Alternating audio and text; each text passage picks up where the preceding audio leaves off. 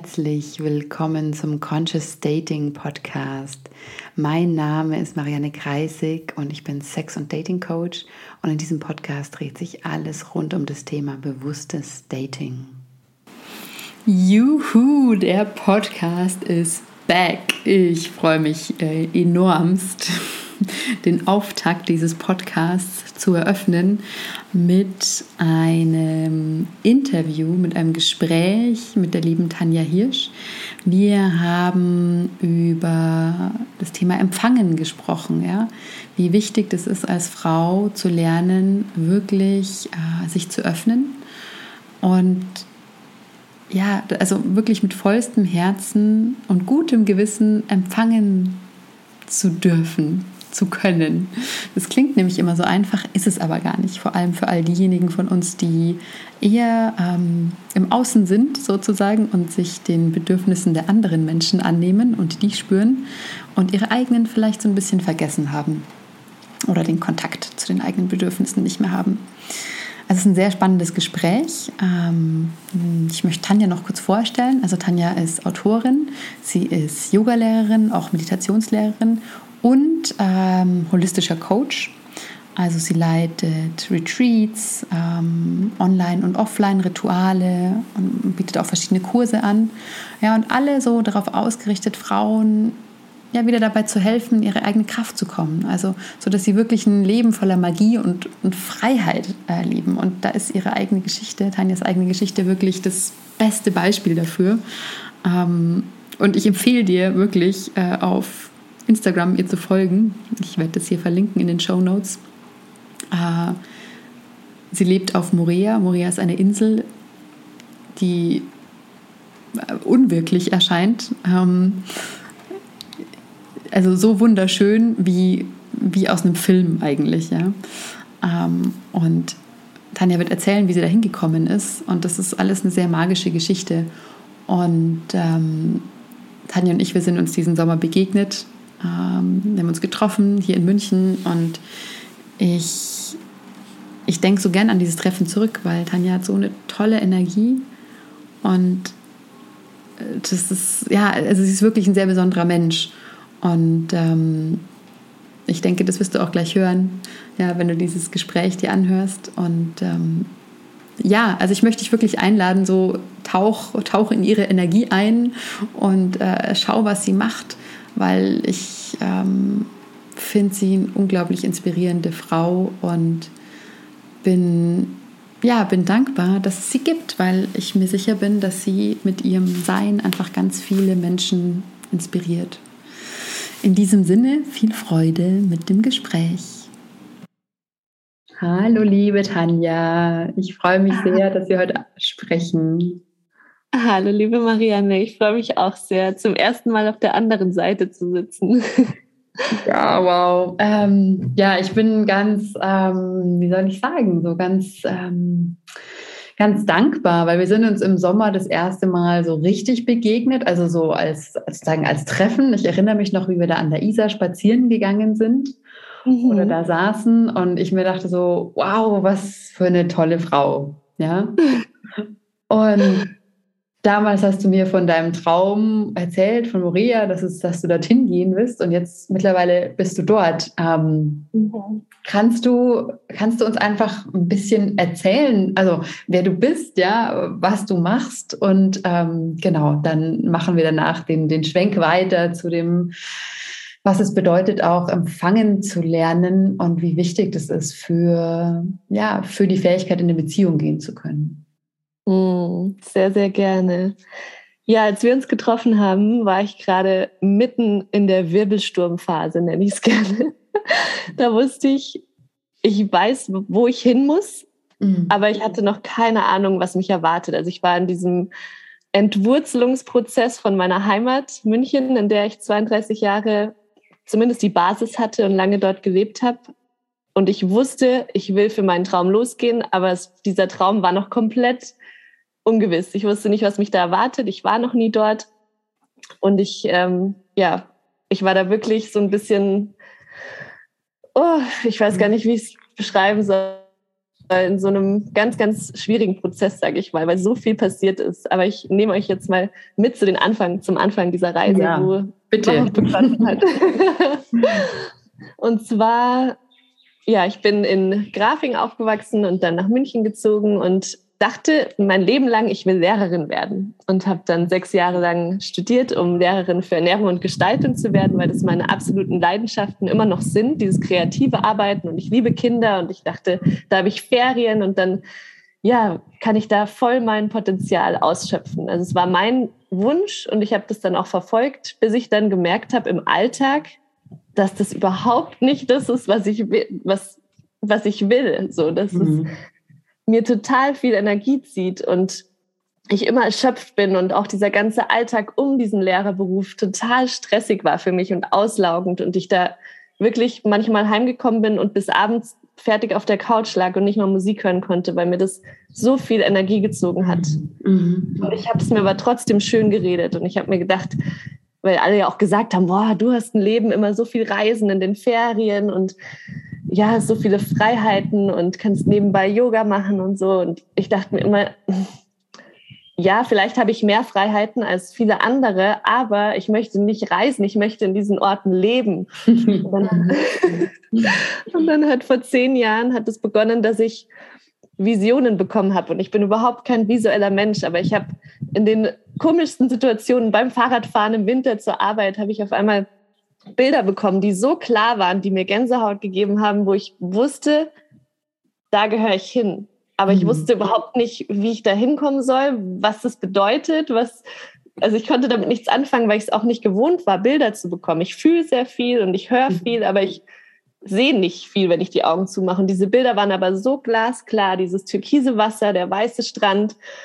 Und ich wusste, das ist da, wo ich hingehöre. Das war wie so ein so eine Sehnsucht in meinem mhm. Herzen. Und manchmal habe ich auch geweint, dass diese Bilder kamen, weil diese Sehnsucht so stark war, wie so ein Fernweh an einen Ort, wo ich noch nie war. Ja. Und ich bin dann immer weiter gereist und gereist in den Ferien und habe gemerkt, erstens, ich bin ein anderer Mensch. Ich bin viel mehr ich, wenn ich reisen bin, als wenn ich in Deutschland bin. Also ich habe mich noch nie in Deutschland zu Hause gefühlt. Ich konnte mich damit mit dem Wetter, mit den Leuten, mit der Kultur mit allem nicht so wirklich identifizieren. Ich habe mich immer wie ein bisschen, ja, wie so ein Einhorn im Pferdestall, beschreibe ich es ganz gerne mhm. gefühlt.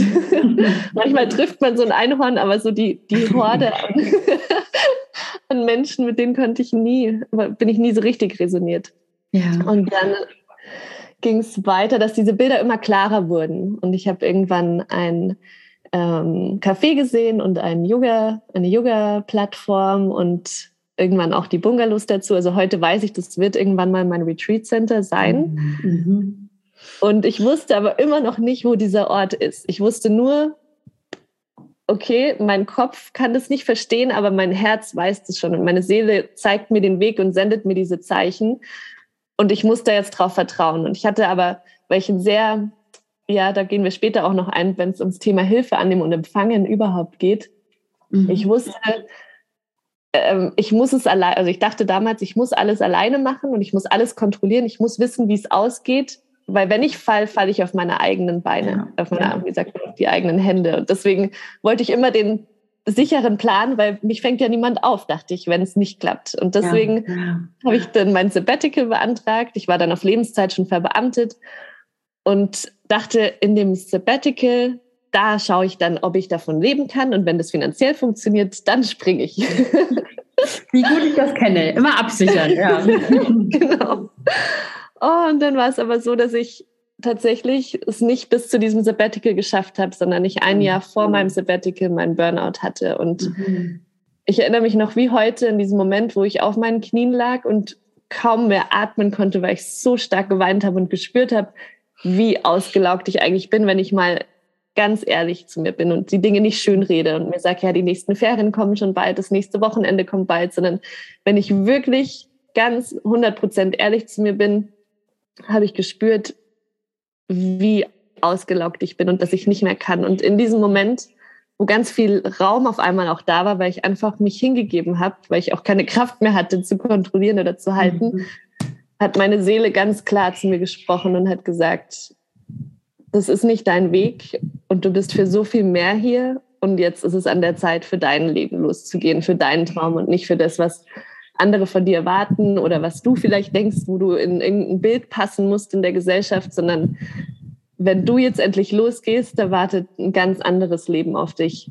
Und in dem Moment habe ich mir ein Versprechen gegeben, dass ich dieser Stimme ab jetzt folgen werde und ihr vertrauen werde und diese Zeichen deuten werde und nicht sie irgendwie ja wieder fallen lasse oder ignoriere. Und ja, das war vor zweieinhalb Jahren und seitdem hat sich mein komplettes Leben verändert und ich habe meinen Job gekündigt endlich. Mhm. Was der beste Schritt meines Lebens war, obwohl ich nicht wusste, ob es funktioniert finanziell. Mhm. Ich, hab, ich wusste einfach, der Schmerz, da drin zu bleiben, das war auch ein ganz langer Prozess, ähm, ist größer als die Angst zu scheitern. Ja. Und ich glaube, das war ein ganz, ganz wichtiger Schritt für mich, wirklich den Mut zu finden, oh, ins Ungewisse zu springen, einfach ja. die Flügel auszubreiten ja. und zu sagen, jetzt, jetzt wähle ich mich und jetzt wähle ich meine Freiheit und mein Leben. Mhm, das dann, Gänsehaut beim, beim Zuhören. Also so, so sehr Gänsehaut, weil das ist also ich sehe so die Parallele zu meinem Leben, ja, wo auch dieses mhm. ja, Wirtschaftsstudium und alles toll und super und ähm, ne, PhD angefangen und irgendwie ich aber auch gemerkt habe, das ist es nicht. Ja, und mhm. ich dann mhm. auch irgendwann einfach gesprungen bin in, ja, ja und, und, dieses Seminarhotel damals gegangen bin, was ja auch alles sehr unsicher war und von außen betrachtet ja ein totales Scheitern so. Ähm, mhm.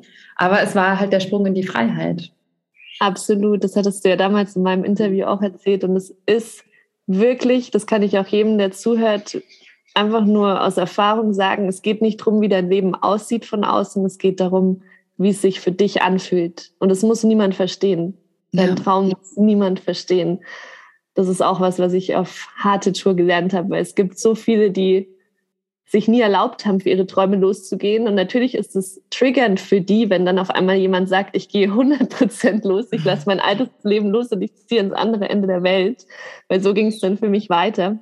Mhm. Ich, ich habe den Sprung gewagt ins Ungewisse jobtechnisch und habe dann endlich ähm, ja mein, mein Business ähm, als Priorität gesehen und hab, bin da voll, voll reingegangen mit meinen Retreats und meinem Coaching. Und dann bin ich aber erstmal nach Bali gegangen, weil ähm, Morea, also ich wusste dann irgendwann, ah, das ist noch ein ganz wichtiger Teil der mhm. Geschichte, wie ich überhaupt erfahren habe, dass es Morea ist, weil ich bin dann eben ganz viel gereist immer und wusste aber nicht, wo diese Insel ist, die ich immer sehe. Und ich habe diesen Traum auch immer wieder geteilt und viele haben dann gesagt, das ist eine Illusion, du läufst da irgendwie einem Wunsch hinterher und den Ort gibt's nicht. Mhm. Du musst den Ort in dir finden. Und ich habe dann wirklich zwischendurch gezweifelt, ob es diesen Ort überhaupt gibt. Mhm. Aber tief in mir wusste ich Da war kein mhm. Zweifel. Aber mein Kopf hat halt immer wieder versucht, mich da ja, rational auf den Boden zu bringen. Ja. Und dann hat mir eine Freundin ein Foto geschickt, ein Bild von, von einer Frau, die da gerade war. Und wie mein Körper auf dieses Foto, auf diese Farben, auf diese Bilder reagiert hat, sowas habe ich noch nie erlebt. Ich habe wirklich geweint. Das war wie ein, so ein, so ein Relief auch so, oh Gott, es gibt diesen Ort und das ist mein Ort. Egal, wo der ist. Ich wusste nicht mal Morea, keine Ahnung, wo das ist. Davon hört man ja nie. Ja. Ich wusste, das ist mein Zuhause. Das ist, ich wusste, das ist da, wo ich hingehöre, wo meine Seele zu Hause ist und habe dann den, den Ort gegoogelt und mir sind wirklich die Tränen gelaufen und ich wusste, egal was es kostet, egal was es bedeutet, ich muss dahin. Und dann mhm. bin ich aber erst nach Bali gegangen letzten Winter, weil ähm, Morea, also Französisch-Polynesien, ähm, einen Lockdown hatte und kein, also man konnte nicht einreisen. Mhm. Und es war dann schon der erste Schritt in Richtung Freiheit, aber ich habe immer noch gespürt, ich bin nicht zu Hause. So, ja. ich, ich, weiß noch, ich saß mit einer, mit einer Bekannten, die ich da an dem Abend erst kennengelernt habe, beim Abendessen und sie hat lustigerweise ihre Flitterwochen auf Morea verbracht. Und so viele Zeichen sind auf diesem Weg passiert und wir saßen da und ich habe vor ihr geweint, obwohl wir uns überhaupt nicht kannten. Und ich habe gesagt, es fühlt sich an, als hätte ich Heimweh nach einem Ort, an dem ich noch nie war. Ist, also ich ja, hatte, oh, es ist so berührend, ja, ja, weil diese tiefe Sehnsucht, weißt du, ich glaube ja. im Grunde, dass ganz, ganz viele Menschen die in sich tragen, aber ja. die so vergraben ist, dass sie sie gar nicht spüren können mehr überhaupt. Ja, auf jeden Fall und sich dann auch schuldig fühlen, weil sie denken, ich habe ja so ein tolles Leben, alle denken, ich habe so ein tolles Leben oder ja, auch so, so ein Bild passen wollen, was, was man zu einem gewissen Alter irgendwie erreicht haben muss. Und wenn es sich aber nicht richtig anfühlt, dann ist es nicht dein Weg. Und dann wird es sich immer hart anfühlen, solange du nicht dieser Sehnsucht folgst. Und es geht auch nicht weg. Diese Sehnsucht wird nie weggehen, die wird eher stärker. Mhm. Ja, ja. Und, da, ich habe mich, was ich mich gefragt habe, damals, so als du diese Bilder und also diese, diese Visionen ja. da auch so kamen, gab es da, ähm, also gab es da einen, einen, Auslöser? Also hast du irgendwas in der Zeit anders gemacht als davor in deinem Leben? Oder du hast ja auch erzählt, ne, es war ja herausfordernd, aber ähm, hast du im Rückblick das, das Gefühl, dass es da so einen, einen, ja, einen großen Auslöser dafür gab? Oder ich habe das Gefühl, die Bilder kamen immer, also die kamen auch manchmal mhm. nur einmal im Jahr, die kamen jetzt nicht ständig. Mhm. Die kamen immer, wenn ich besonders gut drin war, mir meine Realität, Realität gerade schön zu reden. Ha. Spannend. kamen immer, wenn ich gerade so, ah ja, jetzt mit der Schule, ich habe ja jetzt äh, irgendwie da einen Rhythmus gefunden, das geht schon mhm. und dann sind mhm. wieder Ferien und eigentlich habe ich halt schon ein ziemlich gutes Leben. Und dann war so, mhm. boom, Bild. und dann war das auch echt so. Ich weiß noch, ich saß in der Schule manchmal, habe aus dem Fenster geschaut und ich habe schon immer im Winter so krass gestruggelt. Das hat sich für mich mhm. wie eine Vergewaltigung für meine Haut angefühlt, in der mhm. Kälte zu sein. Das habe ich noch nie gepackt. Nicht mal als Kind habe ich das genossen, irgendwie rauszugehen, mhm. wenn es kalt war. Und ich saß da in der Schule und habe auf die Uhr geschaut und ja, diese innere Stimme war ganz klar so, du verschwendest dein Potenzial. Auch wenn es vielleicht ein Job ist, den du gut machen kannst, weil das deine Leidenschaften sind, das ist nicht der Grund, warum du hier bist. Und wenn du hier bleibst, kommst du nicht in deine Kraft. Und dann, ja, es klingt jetzt fast egoistisch, aber dann fehlt ein Teil in der Welt. So, du bist hier, um deine Geschenke zu teilen. Und wenn du hier bleibst, kannst du es nicht. Ja. Hier kannst du nicht in deine Kraft kommen. Das war ganz klar. Mhm. Und trotzdem hatte ich diese Angst. Ich hatte panische Angst davor, diese Verbeamtung, was ja so ein lebenslanger Hafen an Sicherheit ist und was auch meine Großeltern so stolz gemacht hat, den loszulassen. Das war der erste Sprung ins komplette Ungewisse, ins mhm. Schwarze. Mhm. Aber auch der befreiendste. Ja, ja. Ja, es ist also wirklich un unglaublich inspirierend, ja. Und es, also es braucht einfach auch großen Mut, diesen Schritt zu machen, ja, weil das sind so viele, wie du es gerade gesagt hast, ja, die Familie, die Freunde, die, überhaupt die gesellschaftlichen Normen, die dranhängen, ja, die ja auch ja. Die, ja, sich, sich dagegen sozusagen wirklich zu wehren ja, mhm. und, und dieser inneren Stimme zu folgen, das ja, es braucht viel Mut. Ja. Wie, ja, wie, wie hast du diesen Fall. Mut gefunden? Also wie, ähm, der, der Mut geht tatsächlich nur, indem man das, was, wovor man am meisten Angst hat, dem in die Augen schaut. Mhm. Also ich stelle mir meine Ängste immer vor, wie so, früher waren das wie so richtig starke, große Monster, vor denen ich mhm. so, ja, weggelaufen bin, so getan habe, als wären die nicht da. Und irgendwann müssen wir aber diese Tür aufmachen. Und das Spannende ist aber, wenn man sie dann wirklich anschaut und sie, ja, denen in die Augen schaut und sie einlädt und da ist immer eine Geschichte dahinter, warum diese Angst da ist und eine, ja. so eine große Einladung für Heilung. Ja. Und irgendwann werden diese Monster kleiner und irgendwann haben sie keine Macht mehr über dich. Und das ist ja der größte Prozess in dieser Reise, wenn man diesen Weg gehen möchte, weil es ist mhm. bestimmt nicht der einfache, mhm. aber es ist der erfüllendste Weg. Ja, ich, ich bin da absolut bei dir und ich denke da gerade an eine ja, man könnte es äh, Coaching-Technik nennen. Im Endeffekt kommt sie aus dem, ja, ich glaube, aus dem tibetischen Buddhismus. Es gibt ein ganz tolles Buch, das heißt, den Dämonen Nahrung geben. Ja, und das ist, was du gerade beschrieben hast. Also diese Monster, die wir alle irgendwie in uns haben. Ja, Im Tibetischen sind sie eben oft Dämonen, weil das da in der, ja, in dem Narrativ sozusagen, ne, da wird viel mit, mit äh, Dämonen gearbeitet. Und da geht es genau um das, also sich vorzustellen, so, Moment mal, was ist denn da in meinem Körper, was für Ängste oder was spüre ich, die aus sich heraus zu projizieren, zu, zu personifizieren, sich anzuschauen, wie du es auch gerade gesagt hast, ihnen wirklich in die mhm. Augen zu schauen mhm. und, und mit denen ins Zwiegespräch zu gehen und sie wirklich zu fragen, so, hey, warum bist du denn da? So, und, und was brauchst du denn von mir? Und was passiert, wenn du all das bekommst, was du brauchst? Und mhm meistens, ich meine, sie sind alles Schutzmechanismen. Ja? Also all diese Ängste, die wir haben, sind ja irgendwann ja. entstanden als Reaktion auf, ja, weil es einfach in dem Moment klüger war, weil es eine Überlebensstrategie war, sich ähm, in Acht zu nehmen auf irgendeine Art und Weise. Und ähm, so sind all diese Anteile ja entstanden, die uns dann im Endeffekt, also sie wollen uns beschützen, aber später halt. behindern sie uns. Ja, absolut. Ja. Ja, und, und mich, also mich, mich interessiert, was das, ähm, also äh, sozusagen in Bezug auch auf Partnerschaft, also was da passiert ist in deinem Leben in den, in diesen Jahren, ja, also von puh, dieser Schule äh, oder das Lehrerdasein, ja, auch im Burnout und dann, ja, als du deiner Vision weitergefolgt bist. Mhm. Ja, das war ganz, ganz spannend, weil mein letzter Partner war, ist über viereinhalb Jahre her. Und mhm. damals das wäre jetzt nochmal ein Ausschwenker, aber ich habe mit diesem Partner ein Yoga-Studio aufgemacht und als ich dann entschieden habe, weil ich gemerkt habe, diese Beziehung ist sehr toxisch, sehr, sehr, sehr, oh, ja, deshalb war nochmal viel schlauchender als mein Job, würde ich sagen. Mhm. ähm, als ich da rausgegangen bin und Gott sei Dank diesen Absprung aus dieser Beziehung geschafft habe, bin ich erstmal ja in tausend Scherben zerfallen und habe mich unglaublich wertlos und ungeliebt gefühlt. Und da war diese tiefste Wunde in mir, ungeliebt zu sein, zur Last zu fallen, wertlos zu sein, irgendwie auch so eine, im Englischen sagt man Burden, so ein, mm, ja, so, ähm, so ein, eine Belastung. genau, ja. Hindernis.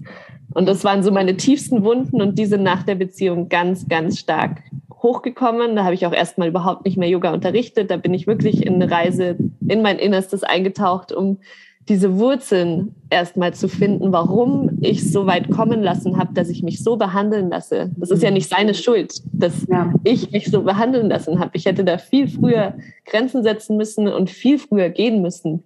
Mhm. Und ich glaube, das war so der Moment, wo ich entschieden habe, was ich nicht mehr möchte. Mhm. Als ich mich so wertlos gefühlt habe, habe ich entschieden, dass ich mein eigener Held werde in meiner Reise und dass ich so viel Liebe, die ich so, oh, so in Fülle an alle verschenke und das, ich will immer, dass es jedem gut geht, dass ich diese mhm. Liebe auch mir schenke.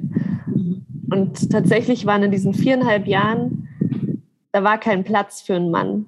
Ich, also ich habe schon immer offen, ich war, ich dachte mir, ich bin schon offen und wäre ja, wäre bereit. Mhm. Aber ich habe meine Energie wirklich für mich und meinen Weg gebraucht. Also in diesen viereinhalb Jahren gab es teilweise auch Jahre, wo gar kein Mann nicht mal körperlich ähm, aktuell war, weil ich da es einfach als Priorität gesehen habe, mich zu einer neuen Version zu gestalten, die aus diesen tausend Teilen eine, eine neue Skulptur mhm. wird, aber mit Gold als Fugenmasse und eine, eine stärkere, eine Version, die sich liebt und wertschätzt. Und ja, ich glaube, da war einfach kein Raum für einen Mann oder die Wunden waren auch noch zu groß, als dass da was Gesundes hätte entstehen können. Mhm. Ja, ich finde das so wichtig auch, was du sagst, weil diese in, in jeder Trennung liegt so eine große Chance drin. Also wenn wir uns wirklich ja. das, das ansehen, ja, also diesen, diese Schmerzpunkte, die da kommen und dann auf diese Forschungsreise zu gehen und uns anzuschauen, ja, woher kommt denn das? Und und vor allem uns zu erlauben, das zu durchfühlen. Also nicht nur so genau. zu verstehen, sondern mhm. all diese Tränen zu weinen, ja, die, die halt vielleicht niemals geweint wurden, so davor Absolut. im Leben. Absolut. Und es hat sich dann auch verändert vor zweieinhalb Jahren, als ich diesen Burnout hatte, dass ich mir geschworen habe, auf meine Intuition wirklich zu vertrauen, weil auch in diesen Beziehungen, ich wusste, meine Intuition war immer ganz klar, aber ich habe immer erlaubt, meinen Verstand größer sein zu lassen, meine Angst größer sein zu lassen, auch diese Angst verlassen zu werden und deswegen Dinge lieber runtergeschluckt und meine Bedürfnisse total hinten angestellt, damit es den anderen gut geht. All diese Dinge, die in der Wurzel fundiert waren in diesem mangelnden Selbstwert und der mangelnden Selbstliebe. Mhm. Und ja, als ich ja. dann aufgehört habe, in den anderen Gärten zu suchen, warum es mir mhm. zu schlecht geht, und das war so ein Narzisst und so ein Arschloch, mal zu schauen, okay, ich, da gibt es schon auch eine Seite bei mir, die das überhaupt zugelassen hat. Man sagt ja, ja immer, oh, I attract the wrong people. Ich glaube, es geht darum, warum akzeptiere ich diese Menschen? Ja. Und da beginnt dann die Veränderung zu sehen, wow, ich möchte wie eine Königin behandelt werden, lass aber den Narren in mein Haus. ja, und das ist so ein wichtiger Punkt. Also trifft es ja wirklich Nagel auf den Kopf, was du sagst. Also auch wenn ich jetzt an meine also letzte Beziehung zurückdenke, die erst vor kurzem geendet hat, das ist auch so, ähm, am Ende war vielleicht sogar schmerzhafter die Erkenntnis, dass ja, dass ich, obwohl ich die Bedürfnisse ausgedrückt habe, dass ich ähm, dass sich sozusagen nichts verändert hat und ich in eine Situation reingerutscht bin, wie ich sie aus ja, vergangenen Beziehungen und eben auch vor allem aus meiner Kindheit kannte. Ja, also wieder jemand, der sozusagen nicht da ist, ne, der nicht präsent ja. ist. Und wie, ja. wie lang ich das dann doch sozusagen entschuldigt habe, weil ja dieser Default in mir so gesetzt ist, mhm. dass er damit klarkommt. Ja. ja. ich glaube, gerade wir Frauen haben vielleicht auch dieses Kollektiv dadurch, dass wir uns so sehr, ja, dieses Mütterliche auch in uns tragen als Seite, ähm, uns vielleicht zu lange um andere kümmern, ohne auf uns selbst zu schauen. Ja, das ist ja auch normal in unserer Gesellschaft. Und ja, und wird ja auch gelobt. Ja, genau. Ja. Und ja. wie, wie, wie hat für dich die Reise dahin ausgesehen? Also, ja, deine Bedürfnisse wahrzunehmen, auf die zu hören und auch, auch dieses Thema ähm, empfangen zu lernen, mhm. ja, also annehmen zu lernen, weil das ist ja im Grunde, das ist ja ganz eng damit verknüpft mit diesem sich ständig um andere kümmern. Das ist ja dann von innen nach außen zu gehen. Ja, und wenn man das die ganze Zeit macht, dann ist dieser andere Strom von Energie, dieses Annehmen, was von außen nach innen kommt, ja, ja. sehr schwer. So. Ja. Ja, ich habe einfach gemerkt, es funktioniert nicht, nur zu geben. Mhm. Es funktioniert nicht, die ganze Zeit nur zu geben und nicht zu empfangen. Und das war ein langsamer Prozess, weil es einfach ein Muster war, das ich so tief in mir hatte, die ganze Zeit zu geben und alles stehen und liegen zu lassen, wenn es jemandem schlecht geht und für alle da zu sein, auch wenn ich mich dadurch eigentlich liegen lasse. Ja, ja. Und dann zu sehen, ich erschöpfe mich da und selbst nach dem Burnout bin ich da immer wieder in so ein Muster gefallen, wo ich gemerkt habe, ich werde das immer wieder wiederholen, wenn ich nicht anfange, endlich auch mal mhm. zu empfangen. Und diesen Energiefluss, das ist ja ein natürlicher Energiefluss. Geben und nehmen kann nur harmonisch sein, wenn das ausgeglichen ist. Wenn eine Seite zu sehr ausgeprägt ist, dann leidet immer irgendwas drunter und das mhm. breitet sich aufs ganze Leben aus. Und das hat tatsächlich erst so richtig gefruchtet, sage ich mal, als ich hier in Morea angekommen bin. Also es war vorher schon besser, dass ich wirklich auch Hilfe nach Hilfe fragen konnte und Hilfe annehmen konnte und auch mich als Priorität gesehen habe und mich ähm, ja auch mal Nein gesagt habe und ja, wenn, wenn Veranstaltungen waren, dass ich da ohne schlechtes Gewissen auch sagen konnte, wie ich mich fühle und dann ja zu Hause geblieben bin, wenn das mein Bedürfnis war. Aber ich konnte immer noch nicht so richtig mir erlauben, auch so diese, diesen, oh, ich bin so im Englischen gerade, Pleasure, was heißt Pleasure auf, auf Ah ja, da gibt es einfach keine, keine ja. Äh, Entsprechung. Das suche ich auch schon ganz lange. Pleasure ist halt so viel weiter als Lust oder als, ne, das. Genau. Ja. ja. Aber ich glaube, es weiß jeder, was ich damit meine. So dieses Genießen im Augenblick. So, ich war schon besser für mich einzustehen und auch nach Hilfe zu fragen, aber wirklich auch Pleasure zu erfahren, nicht nur im, jetzt im, im, im Schlafzimmer, aber auch so in den kleinen Momenten, wirklich präsenter zu sein und mich zu öffnen für diese Schönheit des Lebens. Und diese Insel hat ja was ganz, ganz Magisches. Man sagt auch, das ist der feminine Pol der Erde und das spürt man hier in so einer Fülle, diese Berge um, um mich herum, das Meer, die Früchte, die Pflanzen, die Blumen alles ist so in Fülle, dass mir das wiedergespiegelt hat, was bei mir nicht in Fülle war. Mhm. dadurch habe ich hier im ersten Monat so eine Art Rebirth erfahren. Also ich hatte das schon ein paar Mal, kennst du ja bestimmt auch, so ja. diesen Shedding-Prozess und das war mhm. wirklich der intensivste meines Lebens, wo es Tage gab, wo ich mich nicht bewegen konnte, weil in mir einfach so viel gearbeitet hat und ich habe gemerkt, es sterben gerade Anteile von mir und es war nicht so, wie man sich das vorstellt. Man häutet die Schlangenhaut und dann ist darunter schöne neue Haut, sondern es war so, fuck, wer bin ich, wenn ich nicht dieser People-Pleaser bin? Ja. bin Was ja. wartet da auf der anderen Seite? Es war richtig angsteinflößend, weil ich nicht mehr wusste, wer ich war. Ich habe wie dieser Kokon, der Schmetterling im Kokon, bevor er seine Flügel ausbreitet, ich wusste nicht, was passiert. Ich wusste nicht, wer ich bin. Ich wusste, das war total scary in dem Moment. Und ich habe es aber einfach, ich habe mich hingegeben, ich habe vertraut. Ich habe wirklich einfach gesagt, okay, ich vertraue, dass das, was da rauskommt, gut ist, weil wenn ich in die andere Seite gehe und nicht vertraue, dann weiß ich nicht, wie ich morgen überleben soll. ja, ja, wow. Und hattest du durch diesen ersten Monat, hattest du da ähm, Begleitung oder jemand, der dich unterstützt hat oder bist du alleine mehr oder weniger da durchgegangen? Also das war ein Prozess, ähm, wo ich auch zwei meiner besten Freunde aus München mehr oder weniger verloren habe und eben auch mein Business weggefallen ist. Also alles, was ich bisher erschaffen habe, hat sich nicht mehr mhm. in Alignment mit mir angefühlt. Das heißt, mein Business ist weggefallen, mhm. wo auch meine Einkommen bisher rausgeflossen ist, weil ich gemerkt habe, es will was Größeres entstehen, aber ich weiß noch nicht, was es ist und alles andere muss jetzt einfach gehen. Ja, ja. Und, und ich habe hab dann gemerkt, ich komme da gerade selber nicht weiter. Ich trete auf der Stelle, ich habe total Angst, ich brauche jetzt jemanden. Und dann ist ein, eine wunderbare Frau in mein Leben gekommen, die ich als Business Coach geheiert ge, ge, ähm, habe. Und die mhm. oh, hat mein Leben auf den Kopf gestellt. Und das war genau mhm. der richtige Moment, weil sie auch so was Ähnliches durchlebt hatte. Sie ist damals nach Hawaii gezogen, ohne zu wissen, ohne jemals da gewesen zu sein, ohne jemanden zu kennen. Und ich habe die in meinem Traum tatsächlich gefunden. Also meine mhm. Seele hat mir in meinem Traum, ich habe so gesehen, wie die die gleichen Farben haben mhm. wie sie mir gesagt hat, arbeite mit ihr. Und ich bin aufgewacht und habe ihr das geschrieben. Und ich wusste nicht mal, dass sie ein Business Coach ist. Ich bin ihr einfach nur auf Instagram gefolgt, aber nach diesem Traum war das irgendwie ganz klar. Und obwohl mein Business gerade weggefallen ist und obwohl ich wusste, ich weiß nicht, wie ich hier überleben soll auf dieser Insel, habe ich meiner Intuition vertraut, einfach eine riesengroße Investition zu machen mhm.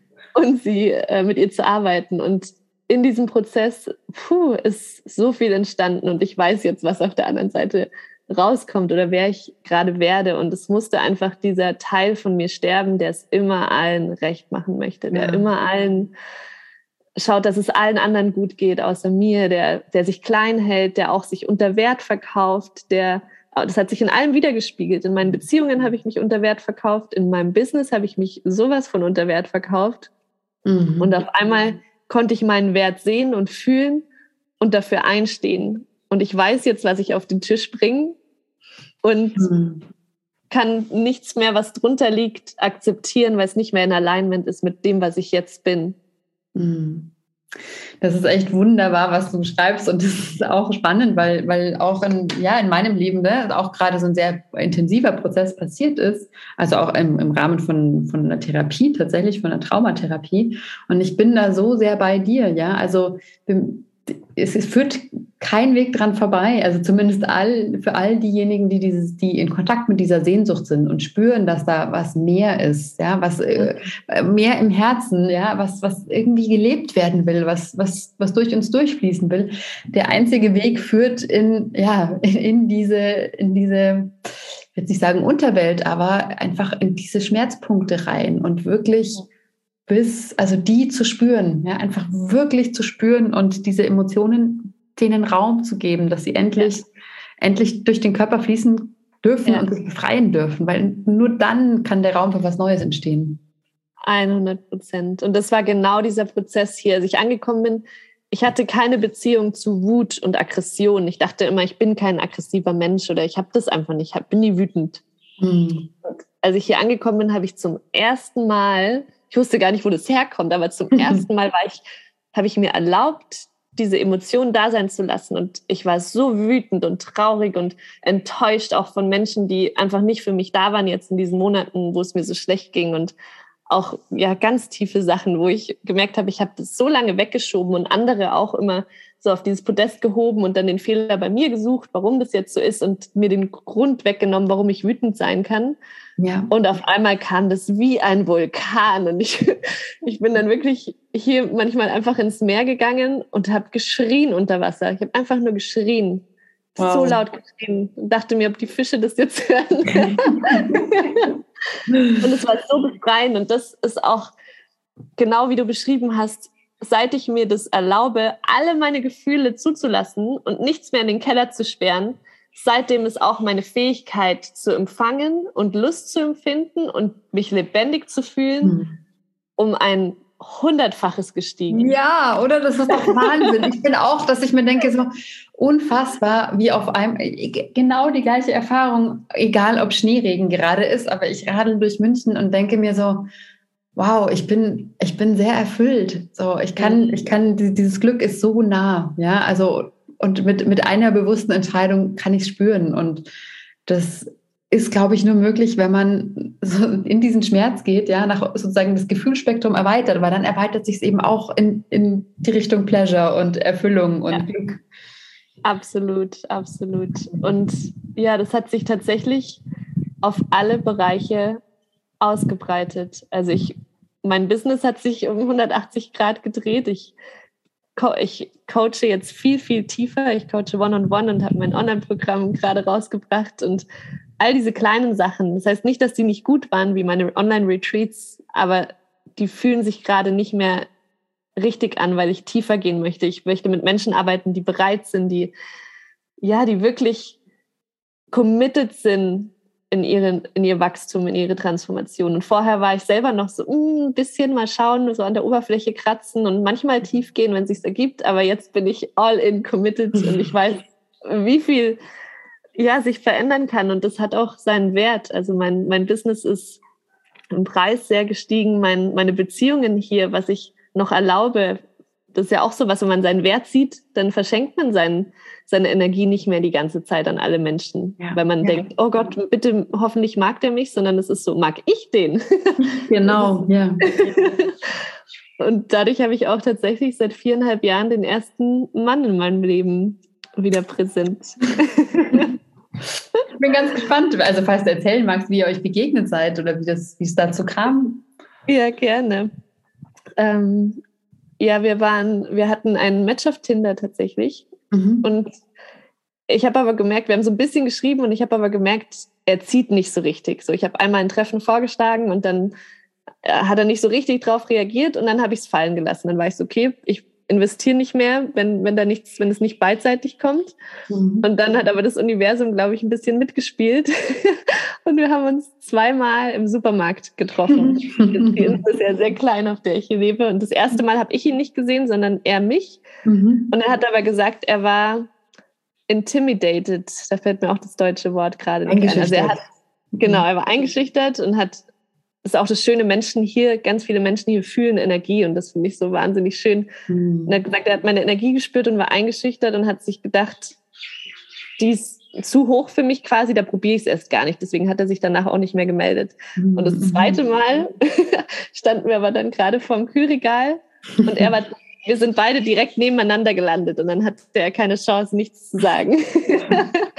oh, wie schön. Ich glaube, das ist der Traum äh, von jedem, von allen Singles, die zu mir kommen, so ein, so ein Treffen zu haben. Ja. ja. Und es war total nett, weil wir dann, ich, ich sollte ein Dessert machen für einen Spieleabend hier und es gab keine Eier. Manchmal ist hier auf der Insel alles leer und es gab keine Eier. Mhm. Und dann dachte ich mir, scheiße, was mache ich mir jetzt? Und dann sind wir zum Regal, wo diese Fertigpackungen waren.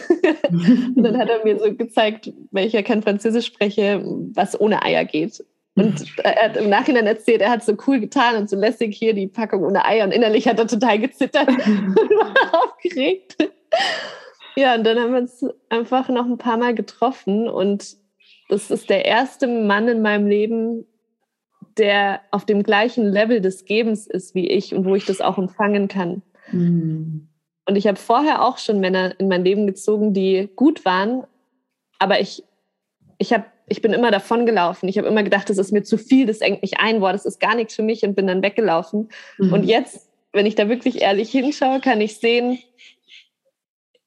das lag daran, dass ich dachte, ich bin es nicht wert, so viel Liebe zu bekommen, weil ich es einfach nicht kannte. Das war so ungewohnt, dass ich weggelaufen bin und das maskiert habe mit dem Gefühl, oh, das ist mir zu viel, das ist nichts für mich. Ja, ja.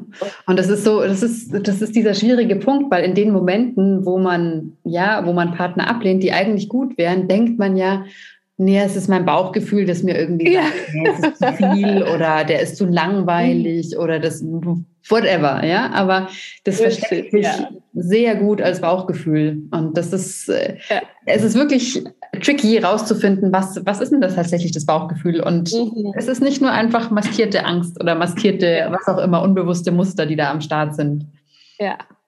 Und das zuzulassen, war am Anfang auch gar nicht leicht, weil ich es ja 32 Jahre lang anders gemacht habe, mhm. aber es war so schön und so erleichternd und auch mal, das hat, das hat eine ganz andere Welt für mich eröffnet, zu sehen, wow, ich, so bei unserem ersten Date hat er mir einfach zwei riesengroße Kisten Gemüse und Obst aus seinem Garten geschenkt. Einfach so. Wow. Bei unserem zweiten Date hat er mich zwei Stunden lang massiert mit zum Sonnenuntergang mit Blumen unterm, unter dem Kissen und äh, Kerzen und hast so mhm. viele Dinge, die ihr tut, so viele Kleinigkeiten und so eine offene Basis an Kommunikation. Also wir sehen uns erst seit sechs Wochen und wir haben auch noch nicht miteinander geschlafen, aber so diese, oh ja, diese Zeit ist einfach so schön. Ich genieße es einfach und egal, wo das hinführt, es muss jetzt gar nicht zwingend für mich in meinen Lebenspartner führen, aber ja. diese Erfahrung zu machen, dass es auch anders sein kann, ist so befreiend und so schön. So ja, und, ist, und, auch was du, was du sagst, ist also, da, da, spricht so viel, ja, so viel Achtsamkeit auch drauf, äh, raus, also aus, einfach aus diesen Treffen. Also so, so kommt es gerade bei mir an. Und das, das Spannende ist ja, wenn wir solche Erfahrungen machen, auch was du, wie du es vorher beschrieben hast, so dieses, man häutet sich und dann ist man in dieser neuen Erfahrung, die von außen betrachtet ja super ist und äh, na, jeder würde sagen, toll und klasse. Und dann braucht es aber, finde ich, eine Zeit, sich da hinein entspannen zu können. Also wirklich, mhm. also wirklich ohne dieses, dass irgendwas in einem innerlich zusammenzuckt oder irgendwas in einem ja. Kopf sagt so, nee, das darf ich jetzt nicht oder ah, so, sondern wirklich so oh, loslassen und annehmen ja. und sich einlassen. So, es ist, das ist wirklich ja. ein Prozess, ja. Und auch dieses Bedürfnis loszulassen, was zurückgeben zu müssen, sondern einfach mit Dankbarkeit zu empfangen, weil dadurch gibt man ja dem Geber auch das Geschenk. Der möchte dir ja was geben. Der möchte nicht, dass du gleich was zurückfeuerst. Und wenn man ja. gleich was zurückgeben möchte oder das runterspielt oder nicht annimmt, dann verwehrt man dem Geber das Geschenk des ja. Gebens. Ja, und es ist so wunderschön, den Menschen auch ja, beobachten zu können, wie, der, wie er empfangen kann. Ja, und, mhm. und wirklich in diesem Empfangen ja voll, also einfach voll in, in der Hingabe ist und in der Annahme. Ja. Das ist ja. einfach was, was Wundervolles, ja. Ja. ja. Ja, also es ist. Und hast du da für dich, ähm, hast du sozusagen, hast du da irgendwelche speziellen Tools oder Techniken, die du, die du so in diesem Übergang dann genutzt hast, so von dieser Häutungsphase in, in da, wo du jetzt bist? Also wie du ähm, vielleicht Dinge, die du, Übungen, die du machst oder ähm, wie du überhaupt drauf ja, wahrnehmen kannst, ach, Moment mal, hier, jetzt ist dieses Neue da da und ähm, vielleicht merke ich, ah, da ist, da ist noch eine Kontraktion in mir, aber nein, ich lasse zu. Also wie, wie, wie gehst du damit um oder wie, wie sah der Weg ja. aus? Also zwei Sachen haben mir da extrem geholfen. Zum einen, wenn ich merke, so ein altes Muster wird aktiv und will gerade was zurückgeben oder das nicht annehmen, dann mir, zu mir selber so zu sprechen und die Dinge sagen, die ich tausend anderen Menschen auch sage. So, mhm, mhm. du verdienst es, du bist es wert, du genießt es einfach genieße es. Und diese innere Stimme zu erkennen, wenn die aktiv wird und sagt, oh, du musst jetzt was zurückgeben oder du ist jetzt zu viel, zu sagen, stopp, ich weiß, dass du da bist und es ist okay und ich weiß, ich habe es früher so gemacht, aber jetzt lasse ich mich drauf ein und jetzt entspanne ich mich und je mehr ich das gemacht habe, desto weniger musste ich es irgendwann machen, weil es natürlich war. Es war wie so eine neue Trampelspur im Schnee, die ich gebahnt habe und die jetzt ganz natürlich für mich ist. Aber es, am Anfang war das schon noch aktiv, dass ich in diese alten, diesen alten Muster verfallen bin. Ja. Und ja.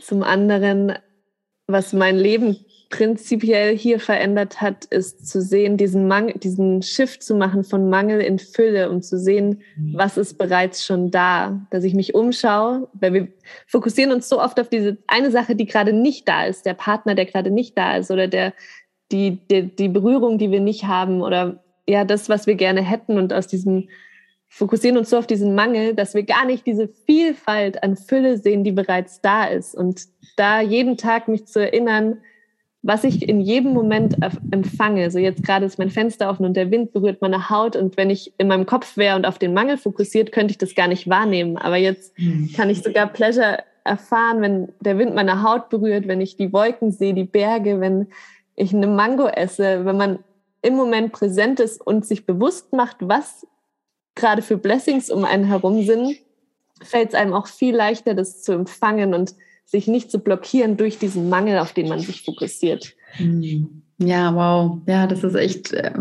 so, so schön gesagt. Und während du darüber sprichst, also ich sehe die ganzen Bilder vor mir. Ich, ich schaue mir deine, deine, Bilder auf Instagram ja auch immer an. Deswegen kann ich das jetzt alles so gut. Also den Wind, ne? ich kann ihn fast spüren und ich sehe die Berge. Und ah, das ist wundervoll. Und und in diesem Ganzen auch, was du gesagt hast, ja, das, ähm, dieses annehmen können, ja, und empfangen können.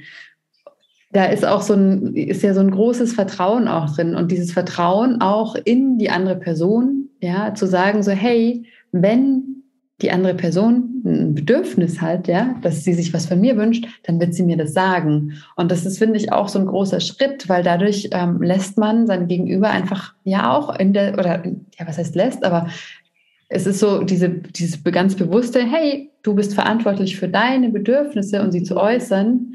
Und, ja. und ich, ich bin verantwortlich für meine. Aber ich versuche nicht zu erraten, welche deine Bedürfnisse sind Absolut. und sie dann schon unaufgefordert oder unausgesprochen überhaupt zu, also zu ja. erfüllen. Ja. Das ist auch eine Art von Grenzüberschreitung, Manipulation. Mhm. Ja. Und dann auch so ein Hass gegen, so ein Groll gegen den Partner zu haben, dass er die Wünsche, die Bedürfnisse nicht erfüllt, aber der weiß es ja gar nicht. Ja, ja, ja. Und das ist so ein, so ein wichtiges Learning. Also da, ich glaube auch eines der größten Learnings aus meiner letzten Beziehung. Und ich bin wirklich froh, dass ich von Anfang an, ähm, also diese Gespräche so dass, dass wir sie so offen geführt haben und ich immer meine Bedürfnisse ausgedrückt habe und ja, durch, durch viele Schmerzen so auch durchgegangen bin, weil ich gemerkt habe, so, sie sind nicht erfüllt. Sie sind nicht erfüllt. Ja. So, und, und es, wir finden keine Lösungen und es geht nicht weiter. Und ähm, ich bin relativ lange darin verharrt sozusagen und habe das ausgehalten, eben in der Hoffnung, es würde sich verändern. Ähm, bis tatsächlich auch irgendwann mein Körper sich verschlossen hat. Und das war dann irgendwie auch das klare Zeichen, so, nee, jetzt, jetzt ist der Moment, wo, wo es einfach nicht mehr weitergeht. Und mhm. da bin ich einfach sehr, sehr froh. Und das Wichtige ist, finde ich, da auch immer zu sehen, dass, ähm, weil am Anfang dachte ich mir so, oh je, wieder nicht geschafft, ne? So der Dating Coach, der wieder mhm. gescheitert ist. So, oh so schmerzhaft. Und dann aber so, nein, es geht wirklich nicht darum, es geht wirklich nicht um die Länge von der Beziehung, ob sie erfolgreich ist oder nicht, sondern es geht darum, ob, ob man was daraus lernt und ob man sich weiterentwickelt hat. Ja. Und das, das ist ja auch ein Geschenk. Du weißt ja jetzt immer noch ein Stück mehr, was du nicht möchtest. Genau, ja. Was dir wichtig ist. Und das ist einfach so wichtig, wichtig zu begreifen, dass es ist nun mal alles eine Forschungsreise. Und mit jeder mhm. Erfahrung lernen wir mehr über uns. Ja. Ja. Absolut. Ja, oh, es ist äh, wunderschön. Ähm, ah, ich, ich, könnte wirklich noch äh, ewig mit dir weiter plaudern, liebe Tanja. Und ich bin auch ein bisschen traurig, dass du so weit weg bist und dass ich dich nicht mal eben so schnell besuchen kann. Aber ich würde jetzt so gegen Ende hin ähm, ja noch interessieren, so, ich meine, du hast vieles jetzt schon gesagt, aber wenn jetzt Freundinnen zu dir kommen, ja, die Single sind und sich un, also unheimlichst Partner wünschen, was, was ist es, was du ihnen so mitgibst auf dem Weg? Also mein größtes Anliegen, was ich wirklich jeder Frau ans Herz lege, ist erstmal sich bewusst zu werden, was sind meine Bedürfnisse, was wünsche ich mir und warum wünsche ich mir diesen Partner und dann zu schauen, wie kann ich mir diese Dinge selbst erfüllen wie kann ich dieses Glas füllen, ohne zu erwarten, dass dieses Glas jemand anderes füllt. Bei mir war das zum Beispiel ganz viel Physical Touch, also diese Berührung, die körperliche Berührung ist meine Nummer eins Love Language. So mhm. körperliche Berührung, das ist das, was mir auch am meisten gefehlt hat in diesen viereinhalb Jahren, bis ich irgendwann angefangen habe, mir das selbst zu schenken und mich selbst so zu berühren, wie ich gerne berührt werden möchte. Mhm. Oder wenn ich mir ja, diese ganzen Kleinigkeiten, die man sich oft wünscht, wo man wartet, bis das jemand anderes macht. Wenn du, ich habe zum Beispiel früher immer meinem Ex-Freund vorgeheult, wie gerne ich Blumen hätte und er hat mir die Blumen geschenkt. Oh, ich, oh wie gut ich das kenne. Oh ja, ich fühle mich, äh, ja. Bis ich angefangen habe, mir selber Blumen zu schenken, weil der andere, wenn, du, wenn der andere merkt, das kommt aus einem Mangel, gibt man das viel weniger gern, als wenn man selber schon voll ist und der andere gibt es dann wie so eine Kirsche auf das Eis äh, noch, noch on top und du bist noch erfüllter, aber du hängst nicht davon ab, dich gut zu fühlen, ob da jetzt jemand anderes ist, der dir was gibt, sondern wirklich dein Glas, das ist meine Message dahinter, dein Glas so voll zu halten wie möglich aus deinen eigenen Ressourcen heraus. Und aus dieser Fülle zieht man dann auch einen ganz anderen Partner an, weil sonst entsteht da auch eine Co-Abhängigkeit, wenn man dieses Glas immer von außen füllen muss. Das kann keine gesunde Beziehung werden in meinen Augen auf Dauer. Ja. Also dann zu lernen, zu schauen, wie kann ich mir das geben, dass ich mich in mir schon geliebt fühle und wertvoll fühle. Hm. Ja, ich kann nur sagen, ja, ja, ja. oh, liebe Tanja, ich danke dir so herzlich für das Gespräch und ähm, ich bin auch so gespannt, ähm, ja, was da noch alles kommen wird, weil ich bin mir auch ganz sicher, dass da noch ganz viel unglaublich tolle Sachen ähm, entstehen werden. Und ich hoffe, dieses Retreat Center auf Moria dann besuchen zu dürfen. Sehr, sehr gerne, liebe Marianne. Vielen Dank, dass, dass ich dein Gast sein durfte. Hm, sehr gerne. So, ich hoffe, du hattest viel Freude mit diesem Gespräch.